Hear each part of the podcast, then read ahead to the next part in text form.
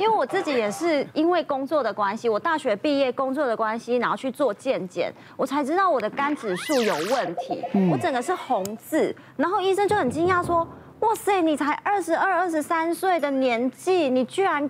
爆肝呢，然后医生就问我说：“你的生活作息是怎么样？”那我大学毕业之前，我大概大四的时候，因为我的学分都已经修完了，所以我每天都过着非常 happy 的日子，我都不用去学校上课，然后就开始早上每天早上都九十点才睡觉，然后睡到晚上七八点起床吃晚餐，吃完晚餐就开始跟大家开始朋友打麻将啊，然后不然就去夜唱，然后打到早上。早上五六点，然后吃个早餐，然后再继续打麻将，打到九十点，然后再回家睡觉，那就睡到晚上。我每天都是这样，都打赢还是输啊？这不好说。心里也在这样。对，就是大概这样子的作息，大概持续了半年多。所以我的肝指数这个是严重到爆炸，然后医生就跟我说，我开一个月的药给你吃，你要一定要吃，然后你要调整你的作息，因为你现在才二十出头岁而已，你不可以这样子把你的肝操到爆炸。所以后来我就调整我的作息，因为也工作的关系嘛，作息正常之后，我的肝指数就没有就这样子爆肝了，就恢复正常。嗯，所以你你你要说多休息，你你正常的睡眠，正常的饮食。其实肝的问题要没那么严重。我跟你说，通常这种话到一个年纪就会懂了啦。我年轻就懂，对。真的吗？真的。我也是，我觉得我现在才慢慢懂。哦，你到一个年纪了吗？我在说我不是说你，我说我。还有什么来？高碳水化合物饮食易增乳癌风险。曾经有研研究显示，就是说有两个族群，就是呃乳癌的族群研究，就是说。喜欢吃碳水化合物的跟不吃碳水化合物的，他喜欢吃碳水化合物乳癌发生的一个风险值是高于一般的百分之六十七。呃，其实碳水化合物哦是包含所谓的那种米饭呐、啊，还有面呐、啊，精致面、米面。你你不要以为就是说只有吃起来甜甜的才叫碳水化合物。哦，其实甚至连水果它都算是有高，有些种类是属于高碳水化合物的一种。那我自己就一个三十八岁的一个女性，那她就很不幸的就是乳房摸到硬块，那就发现是一个第二期乳癌。你也没家族史，然后呢，工作的环境也是一般的那种行政工作，也没有什么在高风险放射线。哦，那你也那女生又瘦瘦的身材很好，也也没有什么很特别的地方。好啊，就觉得很奇怪，啊也生过小孩，什么不利的因素通通都没有。但是他吃的食物就是非常多碳水化合物类的东西。他其实他也注意哦，他糕饼类没有吃很多，但是他就会吃水果来养生，然后呢吃五谷饭，然后吃面这些东西，几乎都是这些东西。那其他的东西都，我就问他说，那你肉类那些东西你有没有吃多什么的？他他说基本上在某些女生的观念，肉类吃多会怕胖，还有肉类会什么会大肠癌等等。其实现在越来越多显研究显示，就是所谓的糖类，就是所谓碳水化合物有自编的糖，它其实哦。摄取过度的时候，会在身体各部分产生很厉害的发炎反应，嗯被认为是跟可能跟胰岛胰岛素的这部分有关系。好，所以高碳水化合物的饮食呢，容易得到乳癌以外，胰脏癌跟大肠癌都有相关。还有高碳水化合物还有另外一件事，就是说它除了容易造成细胞全身的发炎反应以外，它另外一个就是说，当你吃了很多很碳水化合物，但是你反而蛋白质吃太少，虽然蛋白质吃多会结石啊。但是，就是你把东西吃的很偏颇的时候，你要知道，我们人的癌症都是自己的细胞长出来的。嗯，你自己的细胞再生的时候，你要给它一个健全的环境跟健全的原料。所以，当你的饮食失衡的时候，它要长新的细胞出来，它会失衡。这它长的细胞就会下一个就是怪异的，怪异的就是癌症。我有个朋友，他以前在以前叫卫生署的国民健康局，现在叫卫福部的国民健康署嘛，在那边工作，他专门做乳癌的防治的。嗯，他有一天碰到我跟我说哦。这实在太不公平了！你看我二十五岁开始生孩，因为以前比较早婚了，二十五岁就开始生哦，早早点生哦。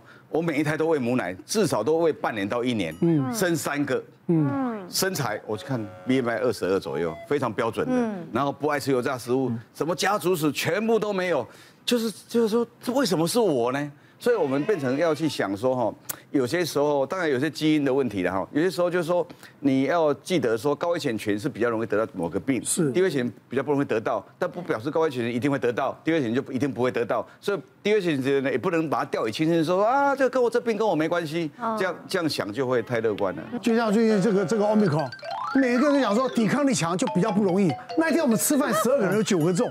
那里面就我们我们感觉他是最弱的，体质最差的，晚上不能睡觉的人，结果是他到现在没中。有有有一种学说是说维生素维维微生物会存活在它能够活比较久的环境，是吧？所以是不是那个人比较活不久？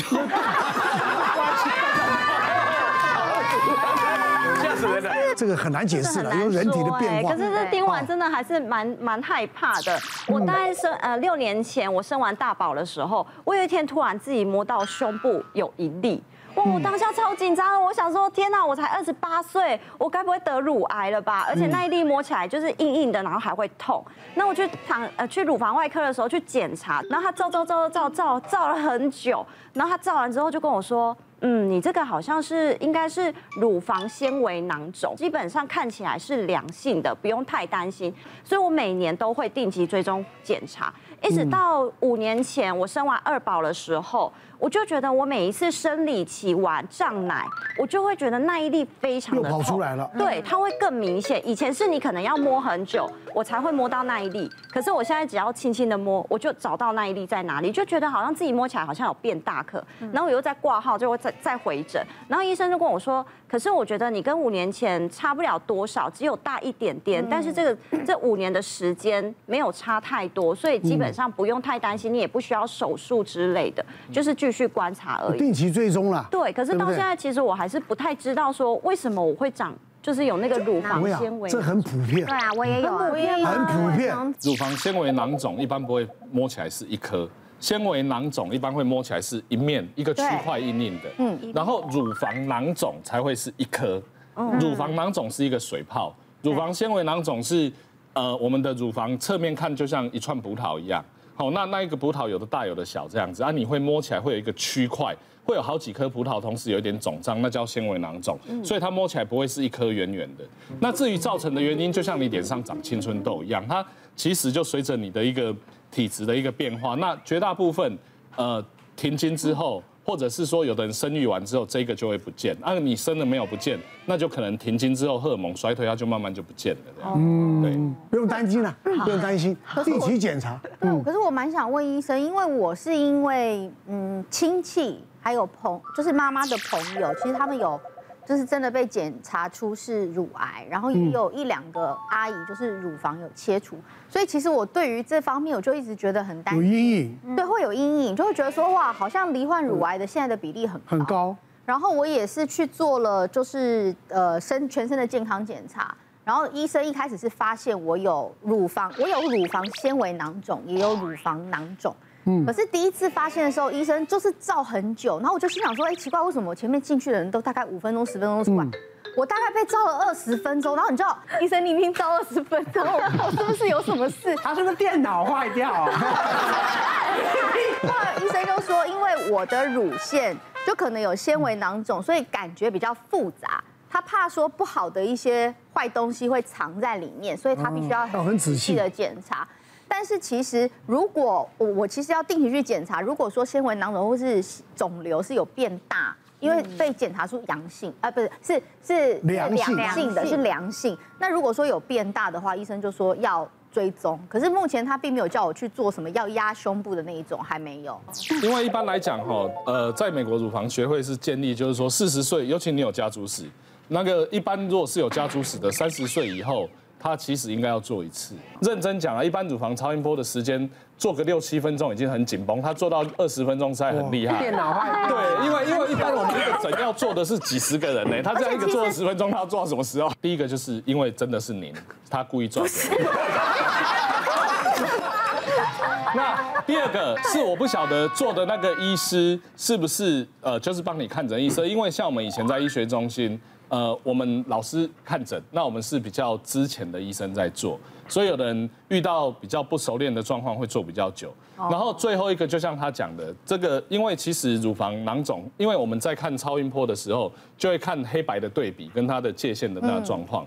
那我刚才有描述乳房侧面看是很多颗葡萄这样，所以如果你有很多纤维囊肿的时候，就会很多很多很多影子在那边干扰。那有时候就会怕在树林里面躲的一个坏东西没看到，所以他就会走比较久。三种可能都有，都在你身上。同整结论是三种可能。好。别忘了订阅我们 YouTube 频道，并按下小铃铛，收看我们最新的影片。想要看更多精彩内容，快点选旁边的影片哦。